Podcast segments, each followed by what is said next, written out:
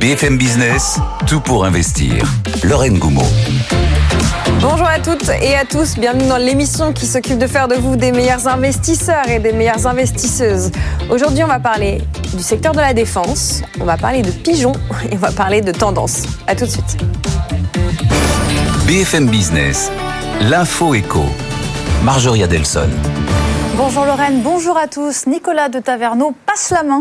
Après 34 ans à diriger le groupe M6, le géant de l'audiovisuel a annoncé qu'il quittait ses fonctions le 23 avril. Son départ est une surprise car il devait rester encore au moins un an et demi. Il sera remplacé par David Laramandi qui était jusque-là chargé des activités commerciales. Les députés s'attaquent à la fast fashion. Deux projets de loi sont à l'étude pour freiner l'essor des marques comme Chine ou Temu et favoriser le Made in France. Pour le député euh, LR Antoine Vermorel, il est nécessaire d'instaurer un système de bonus-malus. Écoutez. Aujourd'hui, quand vous achetez un vêtement, vous avez une éco-contribution. Que, votre vêtement soit chinois ou français, qui respecte nos normes ou qui ne les respecte pas, vous payez la même euh, éco-contribution. Et moi, ce que je propose, c'est qu'on module cette éco-contribution en fonction de si votre vêtement est made in China ou made in France. Aujourd'hui, on a des industriels qui reproduisent en France et en Europe, notamment pour des critères environnementaux, qui me disent on est concurrencé par des plateformes en ligne qui créent plus de 7000 nouveaux produits par jour. Hmm. Comment votre commerce de proximité va pouvoir mettre en place 7000 nouveaux produits par jour? Et surtout, sur ces produits-là, on ne respecte pas les normes sanitaires qu'on nous impose. Au chapitre des entreprises, année record pour Capgemini. En 2023, le bénéfice net du géant de l'informatique progresse de 7%. Le groupe se montre optimiste pour 2024. Il prévoit toutefois un ralentissement de la croissance de son chiffre d'affaires entre 0 et 3% d'augmentation contre 4,4% l'année dernière, en cause un environnement peu porteur au premier semestre. Boeing s'attend à un premier trimestre compliqué en cause des volumes plus faibles que prévu et le maintien bien sûr au sol de ses 737 MAX après l'incident du 5 janvier. Euh, le constructeur euh, en janvier, le constructeur n'a pu produire que 27 avions contre 38 prévus. Il espère un retour à la normale au second semestre. Baisse de profit pour Heineken. En 2023, euh, le bénéfice net annuel du brasseur néerlandais s'établit à 2,3 milliards d'euros. C'était 2,7 un an plus tôt, en cause le recul de ses ventes dans un contexte d'inflation. Et puis si vous devez prendre le train ce week-end, il faudra sans doute s'armer de patience. La SNCF a appelé à la grève. Euh, jusqu'à 70% d'annulations sont à prévoir. Seul un TGV sur deux devrait circuler ce week-end en pleine vacances. La grève commence dès ce vendredi. Euh, les syndicats réclament une hausse de salaire et une meilleure prise en compte de leur fin de carrière. Oh.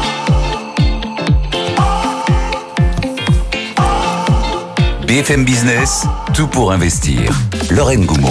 Bonjour à toutes et à tous. On s'occupe de votre culture financière pendant deux heures, tous les jours, de 10h à midi sur BFM Business. Ça se passe à la radio, ça se passe à la télé, mais ça se passe aussi sur le web. Peut-être que vous nous regardez depuis un, écran d'ordinateur ou de téléphone portable. Bonjour à vous aussi qui nous écoutez en podcast à une autre heure du jour ou de la nuit. On a un gros programme aujourd'hui. Première question au programme, est-ce que nous entrons dans une économie de guerre Réponse de Félix Baron du Club des investisseurs dans quelques minutes, Club des investisseurs indépendants. On va parler de l'introduction en bourse de l'ETF Future of Defense, vous savez, avec son ticker NATO. Et dedans, il y a plein de choses qui nous intéressent, du Thales, du Safran, mais aussi du Palantir ou du Palo Alto. On en parle dans quelques minutes. On reparlera aussi de Believe, cette entreprise dans la musique. Laurent Grassin de Boursorama vous dira que c'est encore une preuve, cette histoire de sortie de la cote, que si on veut plus d'introduction à la bourse de Paris, eh bien, il faudra peut-être moins prendre les investisseurs pour des pigeons. À 10h30, comme tous les jours, votre dose d'économie avec Nicolas Dose. On parlera du marché du vin, filière d'excellence qui fait presque exception à l'intérieur de notre agriculture. Elle ne se porte pas trop mal cette filière et pourtant elle est très bien soutenue. Et elle est très bien soutenue. Soutenue par nous, Français, qui buvons moins mais qui buvons mieux. On en parle avec Nicolas vers 10h30. Côté bourse, c'est Aude Kersulek du côté de Ronext et puis nos deux traders pour suivre la séance du jour dans le match des traders. Puis à 11h15, vous n'y échapperez pas. C'est la Saint-Valentin, donc on aura bien un sujet hommes et femmes, oui, même dans cette émission. Mais on parlera de parité et on parlera de parité dans le secteur de l'immobilier. Ce sera notre séquence IMO vers 11h15. Et puis au programme, il y a vous, chers auditeurs, auditrices. Vous êtes de plus en plus nombreux à nous écouter. Merci. Vous continuez à nous écrire, à participer à cette antenne. L'adresse, c'est direct bfmbusiness.fr ou bien en message privé sur LinkedIn. Je vous lis. On part rejoindre Aude du côté euh, d'Euronext. Aude, on vous retrouve pour commenter euh, ce début de séance du côté euh, du CAC 40. On est dans le vert ce matin. Et ouais, on savait pas trop dans quelle direction aller à l'ouverture. On attendait même du rouge. Hein. Et puis finalement, c'est du vert qui se dessine plus 0,2% à 7644 points. Alors pourtant des forces contraires hein, qui agissent euh, sur le marché parisien. D'abord, il y a cette inflation américaine qui a été publiée hier, euh, qui est tombée au-dessus des attentes et qui a donc déçu les marchés. Ça nous a entraîné euh, du côté rouge hier, Wall Street aussi, et même ça continue d'être négatif hein, ce matin du côté de l'Asie. Et puis il y a ces résultats d'entreprise et la publication du jour, c'est Capgemini. On va y revenir, mais donc pour revenir sur cette inflation qui ne ralentit pas autant que le consensus l'attendait, on n'est pas passé sous les 3% hein, pour l'inflation américaine au mois euh, de janvier parce que ça accélère encore, enfin ça, ça ne baisse pas autant euh, que euh, les investisseurs aimeraient, notamment les composantes services et loyers de l'inflation. Et du coup, donc avec ce chiffre tombé hier, c'est quand même le, les espoirs de baisse de taux rapide, encore une fois, hein, des investisseurs qui se, bien qui s'éloignent un petit peu. Ce sera pas mars, ce sera peut-être pas de mai non plus. les investisseurs qui reviennent à la raison. Alors il y a peut-être aussi euh, dans la baisse qu'on a connue euh, après euh, cette inflation une prise de bénéfices parce qu'on était bien monté les jours précédents et que ça a été une bonne raison aussi de prendre un peu, de reprendre un peu son souffle. Côté inflation aussi pour y revenir, on a eu le chiffre ce matin de l'inflation au Royaume-Uni et là aussi bah, ça stagne un peu. On a du mal à vraiment à, bien, bien redescendre. C'est encore 4% hein, sur un an au mois de janvier pour l'inflation au Royaume-Uni. À l'intérieur euh, des indices, c'est bien euh, celle qui prend la tête euh, de l'indice parisien, c'est Capgemini. C'était le résultat hein, ce matin du CAC 40. La publication qui n'était pas forcément d'ailleurs très très bonne, en tout cas dans ses prévisions, parce que Capgemini anticipe quand même un ralentissement de la croissance de ses ventes. Son taux de marge, lui, devrait rester stable, voire augmenter légèrement. Voilà, il est là hein, l'objectif ambitieux que se donne Capgemini, ne pas euh, baisser sa marge. C'est une communication finalement assez réussie parce que c'est pas toujours facile de dire au marché euh, que le trimestre qui vient va être difficile. Là, l'action Capgemini s'envole quand même de 4,3% à 214,90 euros euh, devant le secteur industriel, hein, parce qu'on retrouve Thales, Safran ou encore Michelin entre plus 1 et plus 3%. Du côté des baisses, on a ArcelorMittal, Alstom ou encore Sanofi, mais des baisses assez limitées, hein, puisqu'elles mm. sont aux alentours de moins 0,7%. Le SBF 120, ça euh, monte pas euh, tellement non plus, puisque Capgemini, ça reste la plus forte hausse devant euh, Fusion Group ou encore Atos, et Clariane, Carmila ou Valeo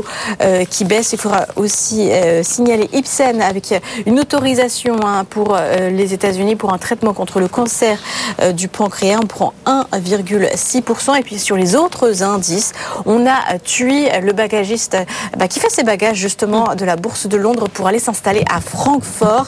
Changement de place boursière. Euh, TUI qui a aussi annoncé bah, pour la période du quatrième trimestre un bénéfice d'exploitation de 6 millions d'euros euh, comparé à une perte nette l'année dernière. Et c'est sur une période traditionnellement, eh bien, le groupe n'arrive pas à faire, euh, n'arrive pas à être rentable. Donc c'est plutôt une bonne nouvelle pour le bagagiste pour le moment. Cela dit, les investisseurs, bah, ils sanctionnent un petit peu cette nouvelle parce que pour le moment, on perd 4% hein, sur euh, TUI, donc à la bourse de Londres, à 5, 5 euh, livres 56. Voilà donc pour cet état des lieux de, des marchés européens. On monte à Paris, donc plus 0,2%. On reprend un petit peu de souffle. 7645 points, Merci beaucoup, Aude Kersulek depuis Euronext. On vous retrouve dans une grosse heure. On va faire maintenant le point sur les actualités qu'il faut que vous maîtrisiez pour mieux gérer vos finances. Tout pour investir, le journal de votre argent. Le journal de votre argent et notre rédacteur en chef ce mercredi matin, c'est Félix Baron. Bonjour Félix. Bonjour Lorraine. Fondateur du Club des investisseurs indépendants question terrible pour démarrer euh, ce journal, celle de savoir si nous entrons ou pas dans une économie de guerre. Euh, je pense qu'on y est déjà, et je pense que le chancelier allemand Olaf Scholz s'en rend compte, euh, mais deux ans après. Dans une déclaration et dans un élan de solidarité des pays européens qu'il veut emmener pour défendre l'Ukraine, il a déclaré la puissance seule de l'Allemagne ne va pas suffire à livrer l'Ukraine en missiles. Ben, sans blague, en fait, l'armée de l'Allemagne, elle est même pas dans le top 10 des armées mondiales selon le, l'Institut Global euh, Firepower, elle est derrière la Corée du Sud ou le Pakistan, par exemple. Euh, ce qui se passe, c'est que euh, Olaf Scholz, il a découvert ce que c'était qu'une économie de guerre il y a deux ans avec euh, l'invasion de l'Ukraine, qui est un pays pas si loin de l'Allemagne. Mm, mm. Euh, une économie de guerre, qu'est-ce que c'est? C'est des circonstances exceptionnelles qui justifient des règles exceptionnelles. Être arrangeant sur des règles budgétaires, déficitaires, qui permettent de soutenir certaines industries. Parmi lesquelles Rheinmetall AG, euh, un fleuron de l'industrie allemande, qui était surtout euh, bon, un métallurgiste et qui se transforme, qu'il a toujours été, mais qui se transforme de plus en plus en marchand de canons depuis deux ans. Euh, et ça profite à l'industrie allemande, ça profite à l'Allemagne, ça profite au DAX, parce que l'entreprise a multiplié sa capitalisation par 4 en deux ans. Et c'est vraiment une performance exceptionnelle si on compare par rapport à nos marchands de canons européens. Je dis entre guillemets marchands de canons, euh, avec des fleurons français, Thales, Dassault, Safran, en Italie, euh, Leonardo. Euh, le seul, euh, la seule différence, c'est que ces industries, ces, ces sociétés-là, elles étaient sur un marché qui était mûr, puisque elles étaient euh, des armuriers depuis des dizaines d'années. Là où Rheinmetall s'adapte et Olaf Scholz découvre que, en fait, bah, s'il veut continuer à défendre et approvisionner l'Ukraine, il a 40 milliards de stocks à refaire. D'où euh, le besoin de solidarité européen et d'emmener tous les pays à investir et à produire. Donc, il a dit euh, des missiles 255, euh, des chars, des hélicoptères, des obus, évidemment, que des choses que Rheinmetall sait faire. Euh, mais là, forcément, je pense que les concurrents bah, euh, voient la préférence nationale de, de Scholz, qui a envie de tirer son industrie. C'est quand même une des seules grosses économies européennes qui est officiellement en récession. Euh, et puis, euh, et, qui, donc, euh, Olaf Scholz qui a envie de- d'en- d'entraîner son économie. Mais on a nos entreprises en Europe. Donc, la question, c'est est-ce que euh, on peut investir dans le secteur de la défense. Hein, c'est pas cynique d'investir dans des, dans des efforts de, de, défense et dans des investissements souvent technologiques et d'infrastructures. La réponse est oui, mais dans quelle société? Est-ce que c'est Thales? Est-ce que c'est Dassault? Euh, Est-ce que c'est Safran Etc. La réponse, elle peut se trouver dans un ETF qui a vu le jour, qui a été introduit à partir du mois de juillet 2023, qui s'appelle le, donc le Future of Defense, avec le ticker NATO. Euh, ça ne s'invente pas, c'est bien trouvé. Plus 28% de performance depuis euh, juillet 2023. À mon avis personnel, euh, ça n'est que le début. Qu'est-ce qu'on retrouve dans la composition de cet ETF Eh bien, euh, les usual suspects que je viens de nommer. Rheinmetall, entre autres, Voilà. Safran. Bah, Cocorico, parce que les, les- les- on a à peu près 15% en capitalisation avec des sociétés européennes. Évidemment, géographiquement, on a beaucoup euh, d'États-Unis. On a quelques sociétés de pointe israéliennes qui sont très fortes euh, et qui le démontrent. Euh, mais aussi euh, en cybersécurité et en cyberguerre.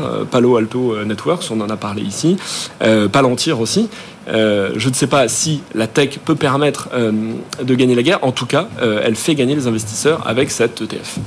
Un deuxième titre dans ce journal, cher Félix, c'est celui d'un fantôme. Est-ce que 2024 est ou serait un fantôme de la crise de 2008 Bah, si vous êtes un investisseur superstitieux, là je vous le dis tout de suite, il faut tout vendre tout de suite.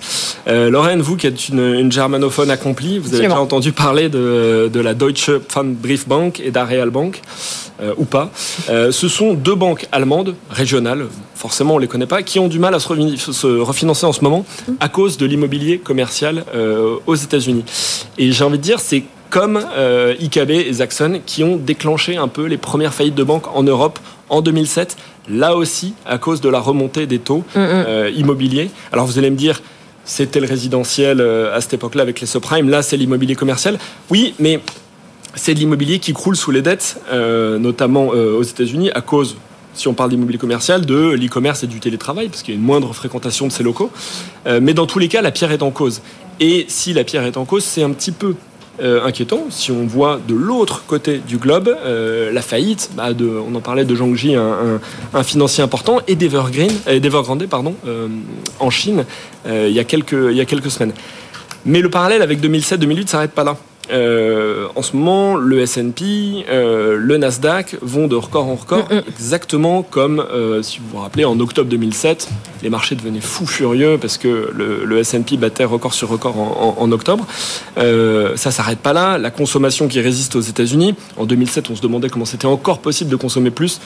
On se pose un petit peu la même question en ce début d'année 2024. Ça étonne tout le monde.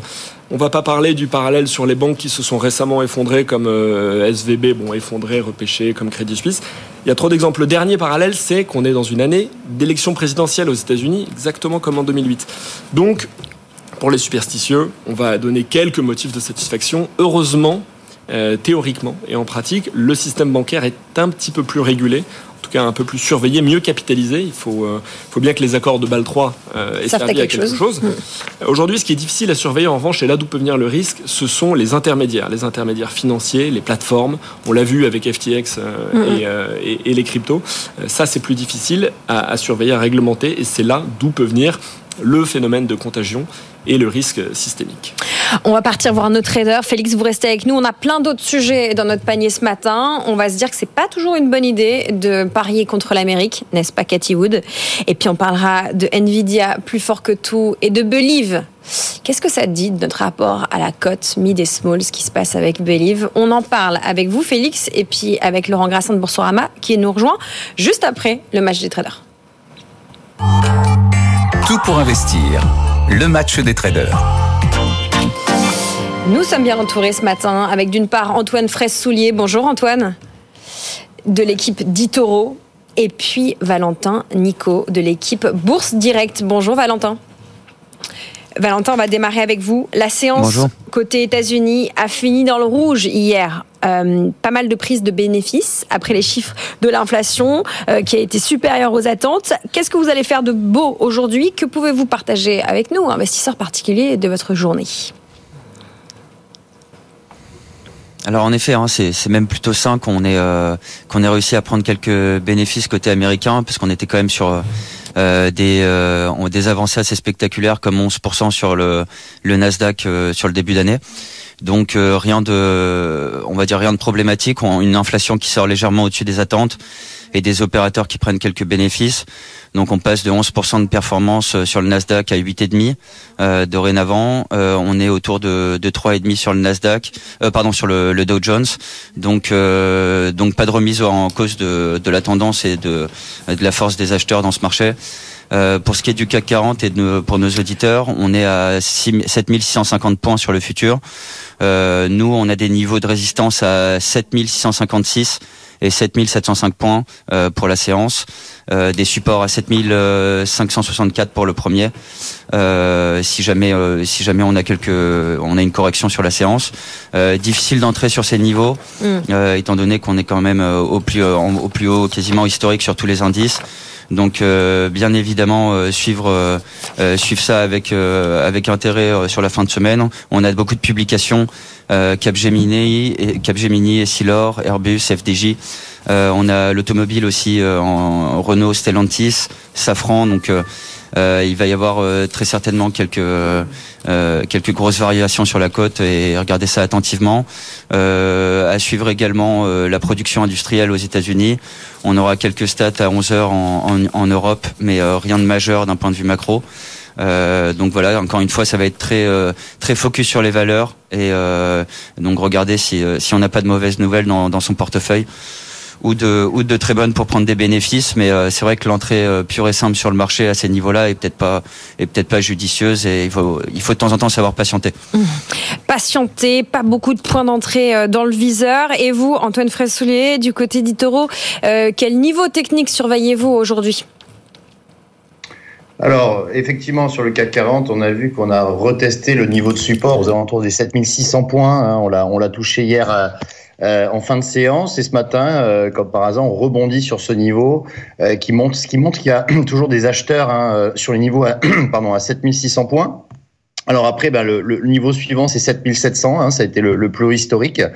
Mais il y a toujours effectivement un, un, vent et un courant optimiste sur les indices.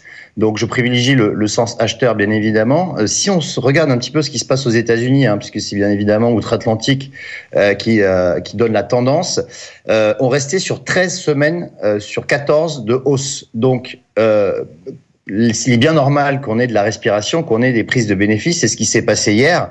Quand on regarde rapidement les chiffres d'inflation, finalement, ils n'ont pas si mauvais, hein, puisque l'inflation euh, a baissé d'un mois sur l'autre, hein, euh, et elle est stable encore inflation. Donc en fait, c'était juste un prétexte hier pour prendre une partie de, ces gains, puisque euh, on était vraiment topiche sur les indices américains.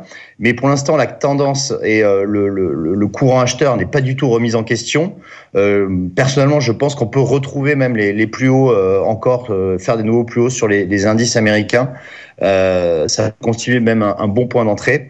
Sur le CAC 40, on devrait suivre la tendance aux États-Unis et le niveau des 7700 points. Effectivement, si on, si on dépasse ce niveau, on pourrait aller retrouver euh, eh bien 7750, c'est l'objectif. À noter que euh, Capgemini euh, ce matin a publié donc à progresse de 4,5%. Euh, on voit que les publications en Europe et en France sont, sont quand même bien accueillies dans l'ensemble, et ça, ça porte les indices euh, pour euh, au moins les prochaines semaines. Merci beaucoup, messieurs. Un tout petit mot du VIX. Vous avez peut-être vu hier qui a touché son plus haut niveau depuis le mois de novembre dernier. En un mot, Valentin, euh, qu'est-ce que ça vous inspire ou qu'est-ce qu'il faut lire, euh, qu'est-ce qu'il faut retenir de ce chiffre pour les investisseurs particuliers? Euh, je pense qu'il n'y a rien de particulier à noter. Euh, c'est forcément euh, lié à la news d'hier de la prise d'inflation qui a amené beaucoup d'échanges sur les, les options euh, du S&P. Euh, ce qui est à vrai dire la mesure du VIX. Bon, bien entendu, on a eu un beau pic de vol mm. euh, suite à la news. Maintenant, rien. Il faudrait qu'elle se maintienne, si vous voulez, sur les niveaux d'hier dans le temps, pour qu'on commence à se poser des questions. Et sur ça, j'y. Enfin, en tout cas, on. Rien à dire. On est, on n'est pas du tout certain de ça. Au contraire, il y aura certainement, voilà, il y aura certainement un retour à la normale euh, de ce côté-là. Et c'était une réaction vraiment épidermique euh, à la news. Merci beaucoup à tous les deux. Merci Valentin Nico de l'équipe de Bourse Direct et euh, Antoine Fraissoulier d'Itoro. On va continuer à parler dans cette émission des informations qu'il faut que vous maîtrisiez pour mieux gérer votre argent, votre patrimoine. Tout pour investir. Tout pour votre argent. Notre équipe du mercredi avec Félix Baron du Club des investisseurs indépendants. Rebonjour Félix. Rebonjour Lorraine. Et l'ami Laurent Grassin de Boursorama, directeur des contenus. Bonjour Laurent. Bonjour Lorraine. Bon, on a le sourire, mais nous parlions d'un sujet euh, pas très euh, fun, si je puis dire, euh, au sujet de notre entrée dans une économie de guerre. Félix nous dit, ça fait déjà deux ans qu'on est dedans, même si Olaf Scholz n'a pas l'air de l'avoir tout de suite compris. Laurent, très sérieusement, qu'est-ce qu'on peut dire pour ceux qui nous écoutent? Bah, Il y avait un papier intéressant qui est paru ce matin dans les échos sur les dépenses mondiales de défense, plus 9% en 2023 à 2200 milliards de dollars. Euh, ce sont des données de l'Institut international d'études stratégiques. Euh, donc effectivement, on voit bien qu'il y a une véritable croissance dans ces euh, dépenses qui concernent surtout l'Europe parce que oui effectivement il y a un véritable retard à combler sous le parapluie de l'OTAN et dans une conviction qu'on était dans une ère où les conflits les grands conflits avaient disparu L'Europe, à l'exception de quelques pays, notamment la France et le Royaume-Uni, euh, s'est désarmée, ou en tout cas n'a pas fait les investissements nécessaires, et se réveille un petit peu en se rendant compte que dans beaucoup de domaines stratégiques, ben, elle y est plus. quoi. C'est-à-dire qu'effectivement, elle n'a pas, elle pas les capacités, euh, on l'a vu dans le cadre de la guerre en Ukraine, euh, de, d'avoir une, une production, ne serait-ce que d'obus, euh, voilà, capable d'alimenter un conflit de haute intensité pendant plusieurs mois. Euh, et puis, euh, je reviens aussi sur, sur Olaf Scholz, et, et le fait est que sur les deux pays, les deux locomotives de l'Europe, l'Allemagne et la France, il n'y a pas grand-chose qui marche en ce moment, mm. parce qu'on se disait finalement, voilà, cette Europe de la défense qui est aussi une Europe industrielle, on a le SCAF, l'avion de combat du futur. C'est compliqué, ça marche pas très bien. On a euh, le, char du futur, collaboration franco-allemande. C'est un petit peu à l'arrêt. On a l'avion de patrouille maritime qui a finalement été abandonné. On a finalement côté allemand acheté américain. Donc de ce côté-là, c'est euh, compliqué quand même la collaboration européenne. Et euh, d'un autre côté, ce que disait Félix, c'est vrai, il y a quand même euh, quelques euh, très belles sociétés européennes euh, dans ce secteur de la défense, y compris françaises. Il faut faire un petit, une petite différence entre les pure players ou ceux dont l'essentiel de chiffre d'affaires est tiré des activités de défense, on va parler de Thales notamment ou autres, et puis les grands avionneurs, les grands motoristes qui ont une partie de leur activité qui est sur le civil, même l'essentiel, hein, si on prend Safran Airbus ou Boeing côté américain, et qui ont une partie euh, de leur activité euh, qui est souvent euh, de l'ordre de, allez, on va dire 20% à grosse, à grosse maille dans le secteur de la défense. Bon, on, Félix, vous nous parliez de ce nouveau tracker, nouveau parce qu'il date de l'été 2023, qui suit, qui s'expose, enfin qui permet de s'exposer à la performance de sociétés dans la défense, y compris la cyberdéfense, la mm. cybersécurité. Euh, il y a beaucoup d'entreprises américaines dans cet ETF. On ne peut pas vraiment appeler ça un ETF euh, européen. C'est un, un, ETF très euh, autant en fait. D'ailleurs, son ticker c'est NATO. un mot sur la place de la cyber dans, dans ce tracker bah, C'est sans doute l'avenir, parce que si on a, euh, d'un point de vue matériel, des, des armes qui consistent à euh, donc téléguider des drones, euh, des missiles euh, ou euh, avoir des, des forces de frappe autonomes qui sont, euh, qui, qui sont guidées, bah, la tech est au cœur de ça. Et puis on l'a vu, l'innovation dans le secteur technologique vient souvent depuis un siècle, si on considère malheureusement au gré de, de, de grandes guerres, euh, bah, des armées, de, complexes militaires. Euh, donc oui, vous dites que euh, les États-Unis sont largement représentés. Ça suit finalement le classement un petit peu. un peu triste des armées les plus puissantes dans le monde. Mm, mm. Euh, et dans le top 5, il n'y a pas une armée européenne. hein. C'est euh, USA, Chine, Russie, on le sait. Euh, derrière, Inde et Arabie Saoudite. Euh, et puis il faut atteindre la sixième ou septième place pour avoir euh, la France et le Royaume-Uni. Mais Corée du Sud et Pakistan sont, euh, sont là. Euh, le pays qui fait un effort de guerre et qui investit dans les armes, dans la technologie de ces armes depuis 70 ans, c'est les États-Unis. Et ils sont en avance là-dessus. Et euh, on peut parier que euh, sur les semi-conducteurs, sur l'intelligence artificielle, il y a des applications euh, industrielles, militaires dans les années à venir. Grosso modo, le budget de défense de la France, qui est un des principaux en Europe, avec quand même une armée euh, Cocorico, est quand même capable de se projeter, qui est une armée opérationnelle, qui a connu de nombreux conflits, c'est à peu près 50 milliards euh, de dollars. Euh, ce qu'il faut voir aujourd'hui, c'est que le budget des États-Unis de la défense, c'est plus de 700 milliards de dollars. Donc, il n'y a aucune comparaison possible entre les investissements américains dans le domaine de la défense et ceux européens. Donc, euh, le, le fameux gap de l'économie de guerre côté européen, il est énorme. Euh, là aussi, il y a une question de souveraineté. On a redécouvert qu'on savait plus fabriquer certaines choses. Donc, il faudra aussi, au-delà même de l'investissement, se poser de bonnes questions. Euh, et puis, pour le volet cyber, effectivement, enfin, euh, j'imagine, vous en avez parlé euh, sur, sur ce plateau, mais Palantir, quand il s'envole sur cette séance où il publie ses résultats, où il explique, euh, en gros, il n'arrive pas à satisfaire la demande. Il explique aussi bah, que son logiciel, ou en tout cas l'intelligence artificielle qu'il veut apporter, sera dans le domaine du champ de bataille, sera dans le domaine militaire. Et que, euh, voilà, effectivement, on a vu à l'occasion de la guerre en Ukraine que ce qu'on pensait connaître d'un conflit moderne, ou, euh, ou, des, ou au contraire des concepts qu'on pensait dépasser, sont revenus au goût du jour.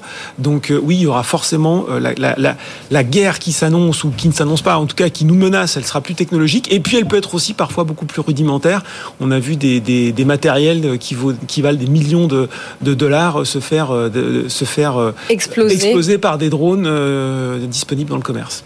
Voilà ce qu'on pouvait dire sur ce sujet. Il vous fait réagir. Vous êtes plusieurs à nous demander la composition de cet ETF. Alors, je peux vous donner quelques valeurs qu'il y a dedans. Il y a effectivement côté français euh, Safran, Thales, euh, côté américain, on a Palo Alto, on a CrowdStrike Holdings, on a General Dynamics, BAE System, Checkpoint Software, toujours côté US, l'allemand Rheinmetall et encore côté US Cyber, CyberArk Software. Voilà, vous pouvez trouver cette information. Et évidemment. Leonardo. Il y a de la- Et Leonardo, côté Italie. Italie, hein, ouais. Bon, le sujet guerre, nous l'avons traité. Nous allons parler d'un sujet un petit peu plus léger, si vous voulez bien, qui est cher à Félix. Nous allons parler de son idole, Cathy Wood. vous connaissez Cathy Wood? C'est la patronne de Ark. Invest, la principale euh, de Ark Invest, un gros fonds de tech américain.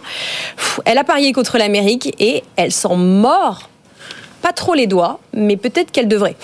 14 milliards, moi je m'en mords les doigts. hein. Euh, Cathy Wood, c'est. Elle est- reste droite dans ses bottes malgré ça. Expliquez-nous, racontez-nous. Bah, il vaut mieux parce que sinon c'est la grosse dépression, hein, je pense.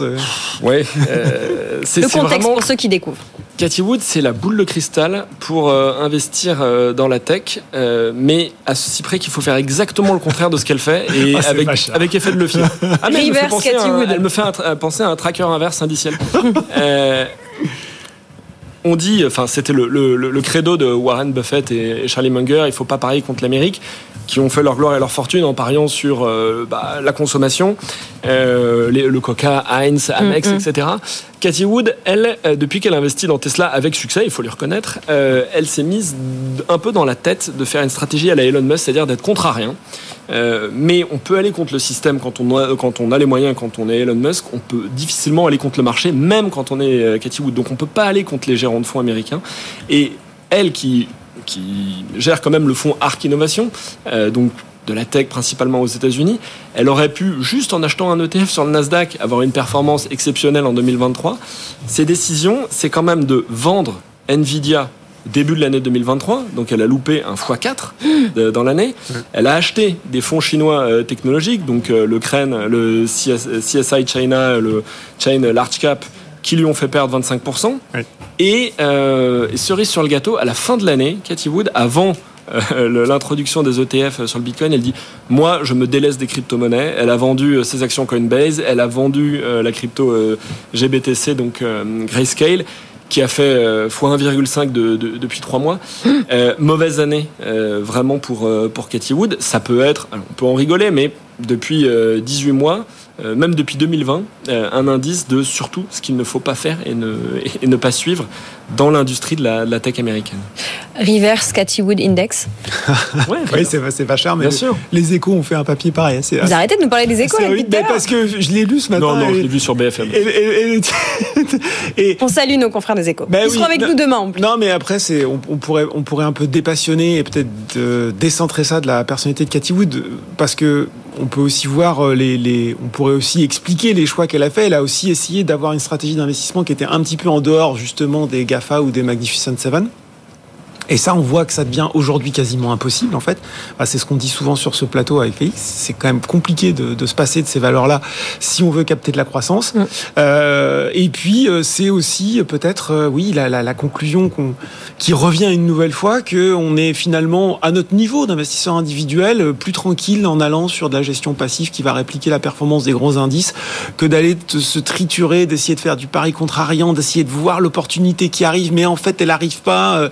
Euh, bah, au final, voilà, on, sait que si on prend un, ETF Nasdaq 100, euh, ça va bien se passer, sauf mm. si ça se passe mal, mais ça se passera mal pour tout le monde. Alors que le, risque du pari contrariant, c'est qu'il peut vous faire gagner beaucoup, mm. mais il peut aussi complètement vous mettre à revers. 14 euh, milliards de dollars, c'est sûr que là, ça, commence à faire mal quand même. rappelons que Tesla a perdu un quart de sa valeur sur les euh, cinq dernières semaines, mais Cathy Wood, elle est droite dans ses bottes. Elle dit nous avons acheté des actions de Tesla. Il y a tellement de psychologie négative dans le titre en ce moment. Nous pensons que les véhicules électriques vont continuer à gagner du terrain et à s'imposer sur le marché au cours des cinq prochaines années. Et au-delà, les robots taxis vont complètement changer la donne. Vision long terme, on peut le reconnaître ça. ouais, on peut aussi résumer ça en disant pas vendu, pas perdu. Hein. Oui, c'est ça. c'est vrai. Elle a envie d'avoir raison, euh, Katie Wood, je, le comprends. Euh, quand, on, quand on a loupé Nvidia en 2023, je suis pas sûr qu'on dorme très bien, euh, même en étant gérant d'Ark Invest. Excellente transition. Nvidia, plus fort que tout, alors que sa valo actuelle, rappelez-nous messieurs, où on en est. On aime beaucoup les journalistes dire ah, c'est c'est l'équivalent de X terrain de foot. Bon bah pour Nvidia, on peut dire que c'est l'équivalent euh, de la valeur du marché euh, boursier chinois, c'est ça? Ça représente la valorisation du marché, euh, du marché boursier chinois, ça représente la valorisation du secteur énergétique, des, 30 plus grosses capitalisations énergétiques aux États-Unis. C'est, pourquoi c'est important de comparer les capitalisations? Ça ne veut pas dire grand-chose de dire c'est comme le PIB français, parce que c'est pas du tout la même nature. Il y a des flux, il y a des stocks. Mais quand on compare les capitalisations, ça donne un indice sur le volume d'argent que le marché est prêt à investir dans une société. Et c'est ça qui est, intéressant, c'est de se dire, on investit autant dans Nvidia, donc qui représente euh, un relais de croissance énorme sur l'intelligence artificielle et la fabrication de cartes graphiques, euh, que euh, dans toute l'industrie énergétique aux États-Unis ou que dans toutes les sociétés cotées en bourse en Chine. Ça, ça, ça donne quand même un ordre d'idée sur le côté assez irrationnel et et peur de manquer FOMO des marchés sur, euh, bah, sur la méga tendance de l'intelligence artificielle. Euh, j'imagine que si on suit les cycles, c'était un petit peu euh, la même chose dans, le, dans les années 2000-2001, à la différence qu'aujourd'hui, les sociétés sont euh, sur lesquels on valorise autant sont rentables. il y a un chiffre que j'ai retenu, un peu découvert, je ne vous cache pas en préparant cette séquence, c'est que Nvidia contrôle 80% du marché des puces. Je savais que c'était beaucoup, mais 80% du marché des puces, alors pour être précis, des puces IA haut de gamme. C'est plus que... Plus alors après, la concurrence s'organise, mais il faudra du temps pour, euh, pour rattraper ce savoir-faire, hein, c'est sûr. Bon, on continue à rentrer sur Nvidia?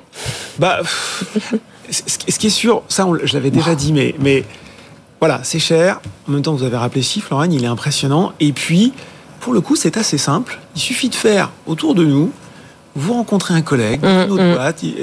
Alors, vous l'IA, alors vous l'IA. Et la question qu'on pose quand on interroge les dirigeants, qu'est-ce que vous allez faire sur l'IA cette année? Donc l'argent, en fait, il va continuer à être investi dans ce domaine. Ça va pas s'arrêter. Et même, euh, voilà, euh, et, et, et peut-être à la différence d'une bulle où finalement on découvre après que bah, on a dépensé beaucoup, que les valorisations ont été soufflées et qu'on n'en a pas retiré grand-chose.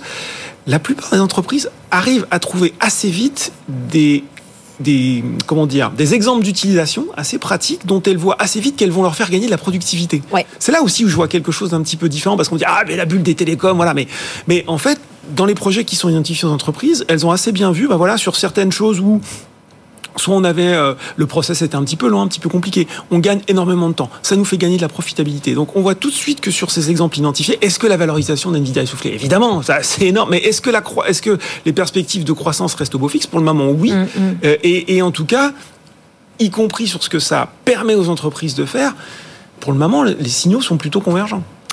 Euh, Nvidia qui était sur le point de dépasser Alphabet hier hein, en tant que troisième société euh, la plus précieuse, on va dire, à Wall Street. La dernière fois qu'Nvidia avait dépassé quelqu'un de symbolique, c'était Amazon.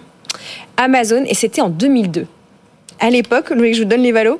Elles valaient chacune moins de 6 milliards de dollars. Bah hein, c'est un autre monde. On va finir sur un mot de believe, s'il vous plaît. Vous savez, euh, Laurent, Félix et chers auditeurs, on aime bien couvrir la cote mid et small dans cette émission. On pense à tous les patrons et toutes les patronnes et les équipes qui sont aux manettes ou qui sont au travail dans ces entreprises euh, voilà, qui font le pari de ce côté. Believe euh, jette l'éponge de la bourse. Un peu de contexte, Laurent, et dites-nous ce que ça vous inspire. I believe I can fly. I believe I can touch the sky. Vous vous souvenez de cette chanson de R. Kelly Ça nous rajeunit pas, mais vu qu'on parle de musique, je me suis dit que j'allais la caser. Il ne bah fait pas partie du portefeuille de Believe, contrairement à Joule et à Vianney. Exactement. Donc société qui s'introduit qui s'est introduit il n'y a pas si longtemps euh, à la Bourse de Paris et qui nous dit, donc c'était juin 2021 pour être précis, à 19,50 euros. C'était mmh. déjà à l'époque en bas de fourchette, puisqu'on est très, je crois, entre 19,50 euros et 22,50 euros. Et le premier jour de cotation, il y a eu une chute de 15% du titre. Quand vous êtes investisseur particulier, euh, bah ça c'est déjà un petit peu compliqué ce, ce mm. démarrage de parcours boursier. Euh, la société, euh, elle a un positionnement intéressant, effectivement, d'accompagnement des artistes, de prise en compte notamment aussi de la façon dont le modèle de la musique a, a largement évolué vers le digital. Euh, ça se confirme dans son plan de marche puisque le dirigeant nous disait qu'elle était en avance sur son plan de marche et on voit bien aussi que la croissance de ses revenus est au rendez-vous, peut-être un petit peu moins euh, sur la rentabilité puisque des acteurs plus traditionnels comme Universal Music Group ont une rentabilité plus forte. Euh, mais ça pose effectivement la question, puisque là, aujourd'hui, il y a cette euh, ce rachat euh, du fondateur avec avec deux fonds de capital investissement consortium qui va racheter et qui va qui a proposé euh, donc 15 euh, euros par action, mm. qu'est-ce qu'on fait quand on est investisseur individuel, euh, que euh, la société s'introduit, qu'on est plutôt confiant dans ses perspectives, qu'on nous explique que tout ça est intéressant et qu'à un horizon de 5 ans on peut se projeter, et puis que après ben, on nous dit bah non, ça, ça, ça, se retire de la cote, ce sera 15 euros, et qu'on a perdu, ben voilà, faites le calcul rapide, plus de 20% de, de, de, son investissement. Et vous savez que je suis un lecteur passionné de Pascal Kiri, qui faisait un, donc l'auteur de la lettre Verniman qui faisait un truc qui dit bah c'est quand même euh, problématique. Soit effectivement le prix de le prix de retrait, soit les perspectives sont bonnes et le prix de retrait est insuffisant, soit en fait le cours d'introduction était trop haut et c'est ce qui explique aujourd'hui ce prix de retrait de 2 Donc si on veut une cote dynamique, si on veut des introductions, si on veut que les gens s'y retrouvent et qu'ils soient contents d'investir dans les sociétés qui s'introduisent en bourse, ce que nous on souhaite parce qu'on considère que les marchés c'est bien et que euh, et que c'est un, vraiment un bon euh, levier pour les entreprises de se développer, il faut être peut-être, peut-être un petit peu plus raisonnable dans les cours d'introduction. Ces statistiques, je les tire aussi de, de, de la lettre. Fin 2022, je le rappelle, sur les 139 entreprises qui se sont introduites sur la bourse de Paris depuis 2014 et encore existantes, 77 avaient un cours inférieur à leur prix d'introduction. Mm. Bon, ça, je pense qu'il faut que ça change. La question du prix d'introduction. Alors, vous parliez de valorisation tout à l'heure. Vous parliez d'Universal Music. Mm. Euh, euh, Universal qui est valorisé 4,4 euh, pardon 4,4 fois euh, son chiffre d'affaires, là où Believe valorisé 1,15. Bah, c'est peut-être pas aussi euh, la même taille. C'est difficile. Parce qu'on Believe, on les compare à quoi? Pas vraiment les comparer à Spotify ou à Warner ou à Universal. C'est compliqué, aussi. Oui, mais euh, Spotify, qui, euh, enfin, c'est compliqué parce que c'est pas la même taille. Quand vous faites un échantillon, et là, on, peut suivre encore une fois les conseils de notre cher professeur Pascal Kiri. quand vous faites un échantillon comparable au boursier, c'est bien qu'ils aient à la fois la même taille de chiffre d'affaires, le même volume et le même positionnement d'activité. Je pense que ce qui est très compliqué aujourd'hui quand on s'introduit en bourse, hormis le, prix d'entrée, c'est de raconter une histoire extrêmement lisible. Mm. Et parfois, quand on regarde, bah là c'est dans le cas de 77% des cas, euh, on se dit mais qu'est-ce qu'ils sont allés chercher euh, les ennuis à aller s'introduire en bourse? Parce que c'est 18 mois de préparation, c'est du reporting, c'est de l'argent qu'il faut rémunérer.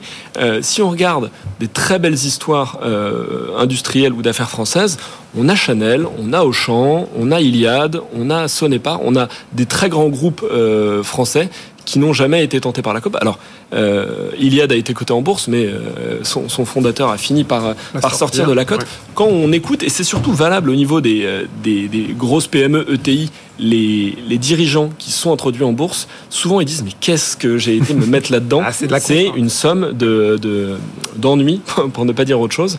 Euh, et, et, souvent, quand on a une taille moyenne et que bah, l'argent va surtout vers les gros en bourse, eh ben, on devient une anomalie de valorisation. Euh, on n'est euh, on n'est pas justement pricé.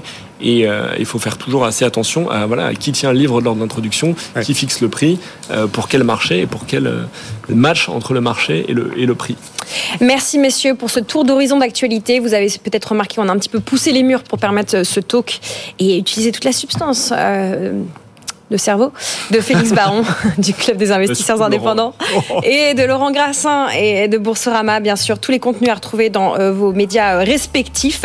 Euh, Alain nous suit euh, attentivement, on le salue et il nous demande les coordonnées de l'ETF Défense qu'on a cité tout à l'heure. Oui, je vous ai dit ce NATO sujet buzz. ou NATP. Ouais. NATP ou NATO. Voilà, Future of Defense. Euh, c'est celui qui est coté en Irlande. Je peux vous donner un petit on indice. Peut, on peut le retrouver avec Future of Defense. Il est oui, c'est ça. Oui, Future en of Italie, Defense. en Allemagne, en Irlande et à Amsterdam. Voilà, cher Alain. Merci beaucoup, messieurs. On se quitte, euh, pas tout à fait, parce que vous allez rester avec nous, auditeurs, auditrices. Nous allons marquer une petite pub et juste après, c'est Nicolas Dose qui vient vous donner votre dose d'économie. Nous allons parler du marché du vin qui va bien en France. Oui, certains pans de notre agriculture vont bien, notamment parce que nous buvons moins c'est contradictif, mais nous buvons mieux. voilà. On va parler de ça. Et puis, si vous êtes sage, on parlera un petit mot de SNCF. Enfin, Nicolas nous donnera son avis sur ce qui se passe à la SNCF. À tout de suite. Tout pour investir. Dose d'économie. Notre dose d'économie et peut-être une dose d'alcool pour vous à 10h44. Carrément. Bonjour Nicolas. Bonjour. Nous allons parler du vin. Avec modération. Hein, Avec modération, règle, bien, hein, sûr. bien sûr. C'est comme euh, l'investissement comporte des risques. Attention, il ne faut pas trop boire d'alcool. Oui, on peut. Nous allons parler- Chez moi que ce qu'on a mis au départ. fil- la filière du vin. Euh, c'est peut-être une mauvaise nouvelle. La France vend moins à l'étranger Mmh. de vin. C'est ce qu'indique la, la Fédération des exporteurs de vin et spiritueux. Euh, Est-ce qu'on peut parler d'un gadin? Alors non, objectivement, c'est pas un gadin. C'est une très mauvaise année 2023, mais c'est pas un gadin. Pourquoi on en parle aujourd'hui? Parce qu'il y a un marqueur. La filière vin et spiritueux était deuxième exportateur français derrière les avions, et bam, ils viennent de se faire doubler alors, à, à un cheveu par les cosmétiques et les parfums. Donc ils sont troisième, ils passent de deuxième à troisième exportateur, mais ça reste dans le vert. Alors c'est vrai que les chiffres 2023 sont assez impressionnants. En volume, donc les quantités, c'est une baisse de 10%. Et en valeur, c'est une baisse de pratiquement 6%. On arrive quand même, attention, à la fin de l'année 2023 avec un excédent commercial de 16 milliards d'euros en vins et spiritueux. Il n'y aurait pas l'excédent commercial des vins et spiritueux, il n'y aurait globalement pas d'excédent commercial de la filière agricole dans son ensemble. On notera que les vins ont mieux résisté que les spiritueux. Et alors, celui qui tire vraiment ça à la baisse, c'est le cognac. Mais là aussi, il y a un effet trompe-l'œil. Pourquoi le cognac tire ça à la baisse? Parce que le cognac, c'est le leader de la filière. Oui. Ça pèse 30% des exports. Donc, euh, un petit coup de chaud sur le cognac, coup de froid, comme vous voulez, et bam, vous avez des chiffres, des chiffres qui reculent. Mais quand même, tout ça est largement dans le vert. Donc, on va pas parler de catastrophe ni de gadin, puisque 2023 reste la deuxième meilleure année en matière d'exportation si on compte en valeur, donc en création de richesse, si vous voulez. Bon, par- malgré tout, expliquez-nous euh, pourquoi il y a ce recul. D'abord, il y a eu l'inflation qui n'a épargné aucun consommateur du monde entier. Le premier acheteur de vins et spiritueux français, c'est l'américain, hein, États-Unis et Canada. Eh ben, L'Amérique du Nord, ça a pas mal flanché. On notera qu'en Europe, c'est resté dans le vert dans tous les principaux pays où on exporte Belgique, Allemagne, Espagne et Italie. Ensuite, il y a le fait qu'on a mis en place des aides publiques qui ont soutenu la consommation aussi dans la plupart des pays. Ouais. Alors soit sous forme de, de chèques, soit sous forme de boucliers, enfin bref. Et tout ça ben, prend fin. Donc là aussi, on a une pression à la baisse sur le pouvoir d'achat. Il y a un troisième élément qui est que le marché chinois devait repartir. Et puis cette ce retour en grâce de l'économie chinoise pour l'instant il n'est pas encore encore totalement visible. Ce qui fait qu'en 2023 les exportations vers la Chine qui comptent quand même pas mal ont reculé de 6% et puis alors un quatrième élément qui est assez vraiment particulier lié à la période 2021-2022 année Covid, euh, on, tout le monde se demande si on va pas manquer. il y a eu un phénomène de surstockage. il y a des quantités de pays, notamment les pays nord-américains, qui ont surstocké. Bah, quand vous avez surstocké, il y a une année où vous dites bon, j'ai assez de stock, donc cette année je vais moins en acheter. Et donc il y a une sorte de retour à la normale lié au fait que les stocks avaient beaucoup monté. Voilà. Bon, on apprend aussi que nous, Français, consommateurs avec modération bien sûr, on a une nouvelle attitude vis-à-vis du vin.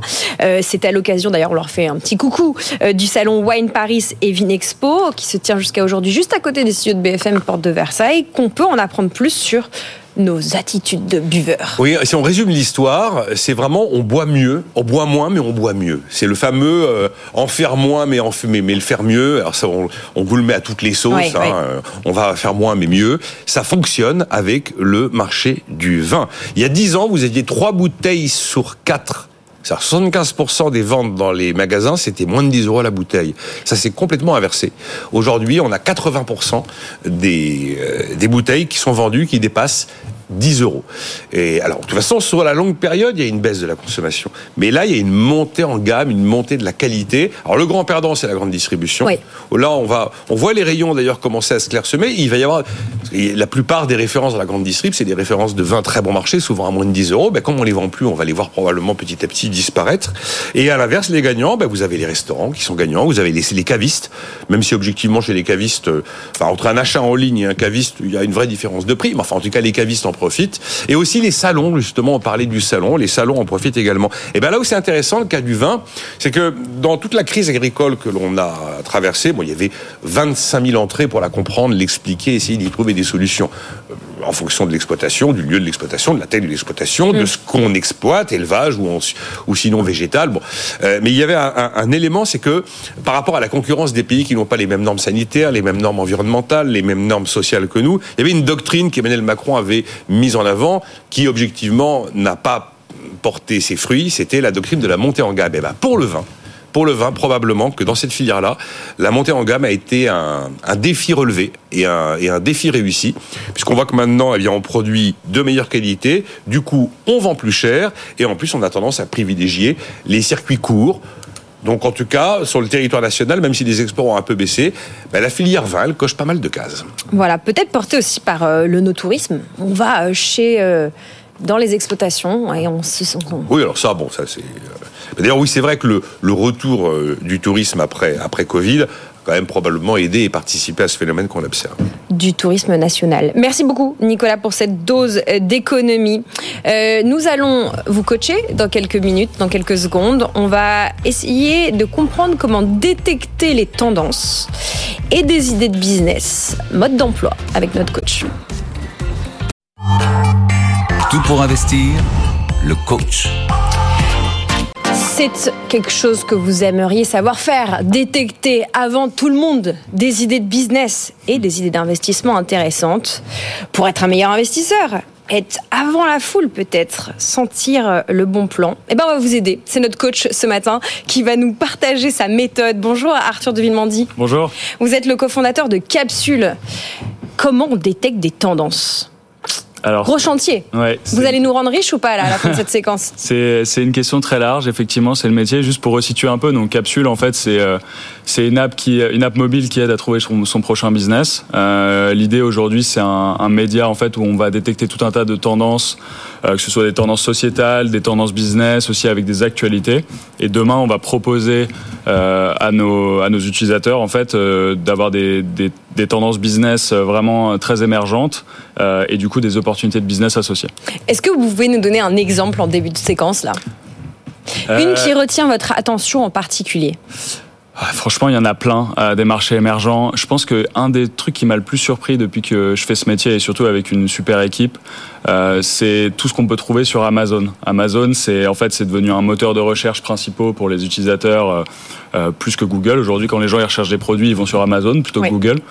Euh, et aujourd'hui, on voit tout un tas de tendances euh, émergentes sur Amazon. Je vous donne un exemple, par exemple, très précis qui peut paraître anecdotique, mais en fait, aujourd'hui, le gaming, par exemple, c'est énormément professionnalisé ces dernières années. Mhm. Euh, aujourd'hui, il y a des voilà des, des, des, grosses grosses marques qui sponsorisent des compétitions de, de e-sport, etc., etc. Et aujourd'hui, les joueurs, eux aussi, s'entraînent comme des athlètes. Bah, par exemple, euh, les appareils pour se muscler les doigts et d'avoir une meilleure dextérité pour les gamers sont des choses qui sont de plus en plus utilisées pour leur entraînement. Et du coup, il y a des marques qui ont surfé sur cette tendance. Et en fait, on voit des produits sur Amazon juste de, de pressoir. La machine à muscu pour les mains. Voilà, de pressoir en fait, qui font des chiffres d'affaires absolument colossaux. Euh, et voilà, et là, on parle d'un exemple qui peut paraître anecdotique à, au, au, premier abord, mais qui finalement en fait euh, est très révélateur. Quoi. Bon, pourquoi aller chercher des micro-tendances quand on a déjà un job à temps plein, qu'on a un temps, un espace de cerveau limité pour penser ses investissements Quel est l'intérêt d'aller identifier des micro-tendances comme celles que vous venez de nous, Alors, nous donner En fait, il y en a plusieurs. Je pense qu'il y a quand même une tendance assez large aujourd'hui. C'est qu'il y a, comme vous dites, il y a des, il y a des personnes en fait qui, qui travaillent et je pense que l'entrepreneuriat est quelque chose de euh, auquel beaucoup de gens aspirent. Et pas forcément créer des grosses startups, etc., mais juste vivre de sa passion, de vendre, d'avoir ce qu'on appelle des side business, donc des business à côté, etc. Et nous, en fait, on, on veut aider ces personnes-là qui veulent envie qui, qui aient envie, pardon, de, de créer des startups, mais aussi de lancer des business. On veut juste simplement les aider, en fait, à identifier euh, des business et des tendances qui sont très prometteurs. Euh, parce qu'on dit souvent que l'idée est pas très importante, c'est l'exécution. Évidemment que l'exécution est importante dans un business, c'est sûr. Mais en fait, quand même, quand on identifie un bon marché avec des, des, acteurs qui sont déjà en place et qui font déjà, euh, voilà, qui, qui, gagnent déjà de l'argent, en fait, on a quand même réglé pas mal de problèmes en tant qu'entrepreneur et on se lance sur un marché prometteur. Donc, ça peut être des personnes comme ça qui ont envie de se lancer.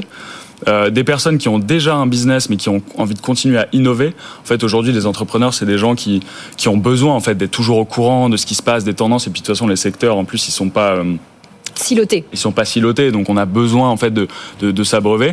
Et en termes d'investissement, évidemment, euh, bah, en fait, comprendre les tendances émergentes, les business qui sont en train d'exploser. Euh, bah, en tant qu'investisseur, ça va permettre évidemment de faire des meilleurs choix euh, et, et, surtout des choix de long terme, quoi, de se forger des convictions. Bon, on va se mettre dans les chaussures des investisseurs euh, que nous sommes et que ceux et celles qui nous écoutent sont. Comment détecter ces tendances méga ou micro qui pourraient nous intéresser en tant qu'investisseur Quel est votre mode d'emploi, Arthur? Alors c'est un c'est un travail effectivement assez compliqué parce que nous on a une équipe quand même qui, qui le fait. Euh, Aujourd'hui, je pense que la première chose c'est vraiment une question d'état d'esprit euh, et, et devenir vraiment très observateur. Je vous donne un exemple très concret. En fait, euh, par exemple sur Instagram, euh, nous, il y a plusieurs tendances et choses qu'on a identifiées simplement en regardant les posts sponsorisés. -hmm. Quand on voit des posts sponsorisés Instagram sur une thématique avec trois ou quatre marques qui vont nous sponsoriser, on se dit, en étant observateur, on se dit, il y a des marques qui sont prêtes à mettre beaucoup d'argent, et je parle pas de produits, euh, voilà, de dropshipping ou ce genre de choses, hein, je parle de, de marques avec des produits intéressants, qui sont prêts à mettre de l'argent pour me targeter. Mm. Et ça, tout d'un coup, en fait, c'est un signal parce que ça veut dire qu'il y a, a peut-être un marché. Donc nous, ça nous, a, ça nous invite à s'y intéresser évidemment à ce, à ce marché-là. Et ensuite, on peut vérifier tout un tas d'informations. Je vous parlais d'Amazon tout à l'heure avec des chiffres d'affaires. Aujourd'hui, c'est très facile grâce, par exemple, à un outil qui s'appelle Jungle Scout, qui est un outil américain qui permet simplement, en tapant un mot-clé dans l'outil, de savoir le chiffre d'affaires des meilleurs produits sur Amazon dans sa catégorie, mais aussi la tendance, par exemple, de de, de, croissance, de recherche sur le moteur de recherche. Donc en fait, on peut déjà avoir, en ayant un bon état d'esprit, on peut déjà vérifier pas mal de choses. Et vous nous dites qu'il y a des outils pour avoir une étude de marché en trois clics en plus. Ouais, bah alors une étude de marché, en tout cas, vérifier certaines euh, certaines métriques très très précises. Par exemple, Jungle Scout. Si je donnais un autre exemple. Quelque chose qui marche très bien, c'est, alors il n'y a pas vraiment de mot français pour ça, mais de reverse engineer, donc c'est-à-dire de, de les levées de fonds des startups.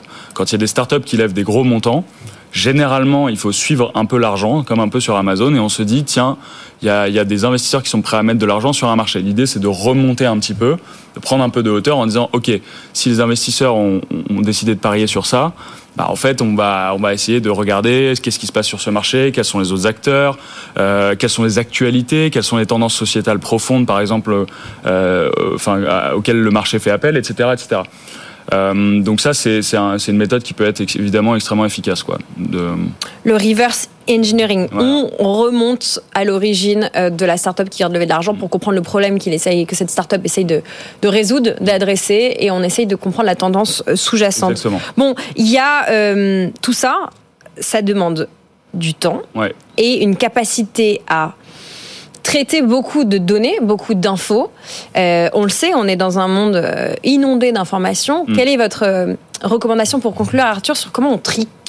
Comment on Alors, trie l'info? Non, mais c'est un sujet très compliqué. Je pense que c'est ce qui m'a amené justement à créer Capsule aujourd'hui. Euh, et avant, j'ai créé une newsletter business qui s'appelle Magma aussi en France, qui est une newsletter de tendance et d'opportunités business avec une communauté là cette fois-ci, de gens qui s'entraident.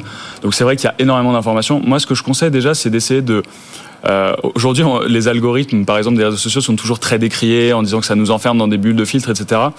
Moi, je pense qu'il faut les utiliser parfois à bon escient parce que quand on commence à s'intéresser à n'importe quel domaine, je sais pas, par exemple, vous êtes dans le milieu, vous avez envie d'investir dans l'hôtellerie, disons, et eh ben on va essayer de trouver des comptes Twitter, des comptes Instagram, etc., avec des personnes qui parlent de business de l'hôtellerie, que ce soit euh, voilà partout dans le monde. Et en fait, faire travailler les algos à sa place, parfois, ça permet de se créer un peu un univers de connaissances, en fait, et au fur et à mesure, les algorithmes sont, ce qu'ils sont, donc ils nous enferment un peu dans une bulle, mais là, pour le coup, elle est positive. Faire parler les algos, en voilà, essayer de les faire euh, jouer en notre faveur, quoi, pour ça. Donc c'est vrai que ça, c'est le, premier tri. Euh, et puis voilà, le deuxième, c'est de s'abonner, euh, par exemple, bah, à des newsletters spécialisés. Quand on s'intéresse vraiment à des sujets, c'est je pense que c'est le meilleur choix d'avoir vraiment des médias, des médias très précis qui targetent, euh, qui, voilà, qui ciblent ce qu'on nos centres d'intérêt et ce sur quoi on a envie d'investir. Arthur, dernière question. Quel est le nombre de tendances maximum qu'on peut suivre en même temps quand on a un job à temps plein, comme ceux et celles qui nous écoutent? C'est compliqué. On va dire que si euh, on utilise, euh, on a des bons algos et qu'on utilise des médias spécialisés, on peut en suivre plein parce que du coup on a. Mais plein, c'est quoi? C'est 3, 5, 10 Non, peut-être une dizaine, ouais, je dirais. peut-être une dizaine. Euh, mais sinon, euh, effectivement, euh, vaut mieux vaut mieux se concentrer sur deux ou trois, vraiment les creuser à fond, plutôt que d'aller voir tous azimuts, etc. Parce que parfois il y a des tendances éphémères et surfer sur n'importe quelle tendance, c'est pas c'est pas le but. Voilà ce qu'on pouvait dire sur comment détecter les tendances. Peut-être votre prochaine idée de business mm. ou en tout cas votre prochaine idée d'investissement. Merci beaucoup Arthur de Villemandi et l'équipe de Capsule. Pour ceux qui nous écoutent à la radio et pour lesquels nous parlons trop vite, Arthur qui parle très vite a parlé de jungle Jungle Scout. C'est ça l'outil.